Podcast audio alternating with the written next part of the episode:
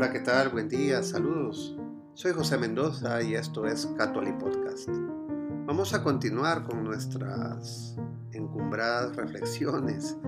Y digo encumbradas porque son cosas de lo alto, no porque yo sea el altivo. Vamos a hablar un poco sobre el don de la gracia, continuando con el llamado a la santidad que ya habíamos tocado en los episodios anteriores. Y luego hablaremos sobre las características que debe tener un discípulo.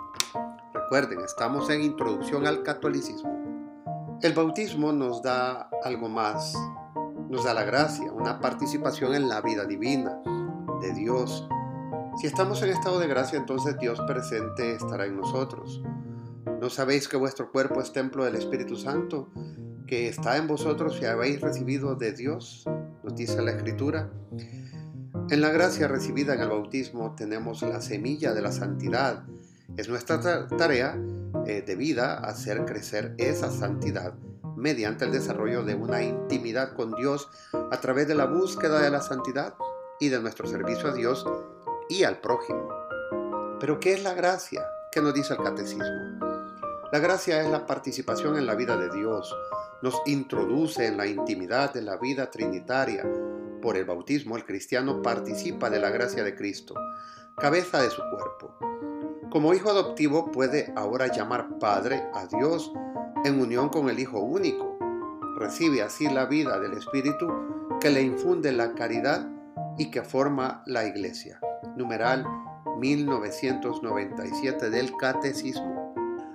Por medio de la gracia santificante compartimos la vida y el amor de la Santísima Trinidad, el Padre y el Hijo y el Espíritu Santo. El mayor de los dones nos ayuda a responder a la voluntad de Dios, nos permite crecer continuamente en sabiduría y libertad y elegir cada vez más el bien sobre el mal. Cada vez que decidimos servir a Dios, nos convertimos más a Cristo. Y cuando nos hacemos más como Cristo, tenemos mayor efecto en el mundo. El bautismo, por tanto, nos proporciona la misión en la vida y los medios para alcanzar este objetivo. En los Evangelios, Cristo compara esta transformación con la cocción del pan. Cuando se le agrega levadura a la masa, la masa cambia y se eleva, a pesar de que no podemos ver realmente la levadura. De forma parecida, nuestro testimonio vivo de la presencia de Cristo nos lleva a responder, cambiar y crecer con nuestro ejemplo. Somos levadura o fermento para el mundo. Este cambio se adquiere con nuestro propio crecimiento en las virtudes teologales de la fe, la esperanza y la caridad que hemos recibido en el bautismo. Estas virtudes nos ponen directamente en contacto con Cristo y su gracia. En particular, debemos demostrar nuestra caridad, que es un verdadero amor a Dios y al prójimo, para que el amor de Cristo brille a través de nosotros. Esto lo conseguimos mediante una relación firme y verdadera con Dios y con los demás. Por nuestra amistad con los demás, se guiarán con nuestro ejemplo y aliento. Es parte del apostolado o misión evangélica de todos los bautizados que sirvan como una especie de levadura en medio del mundo.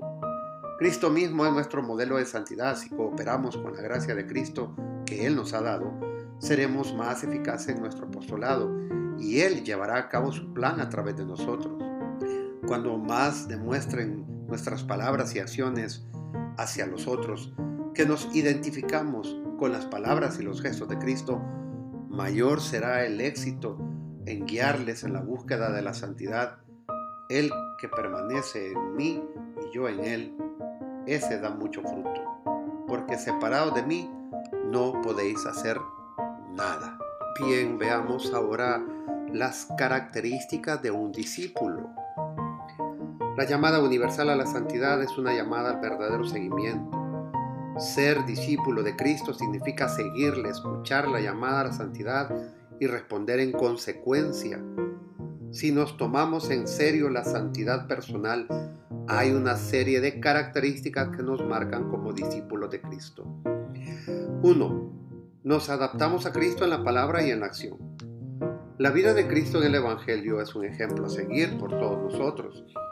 Cristo habló en contra del pecado y la injusticia y trataba a todos con amor y compasión. Trabajó por el bien de todos, ofreciendo su amor, cuidado y la sanación para todos, con independencia de la riqueza o condición. Tuvo especial preocupación por los pobres, los marginados, los enfermos y los afligidos. 2. Buscamos la voluntad del Padre en todas las cosas. Descubrimos la voluntad del Padre con la oración, recibiendo los sacramentos de la Eucaristía y la penitencia con regularidad y dejándonos guiar por la sabiduría de la Iglesia. La santidad implica unir nuestras voluntades a la voluntad de Dios. Un buen confesor o director espiritual puede servir de gran aliado en esta tarea.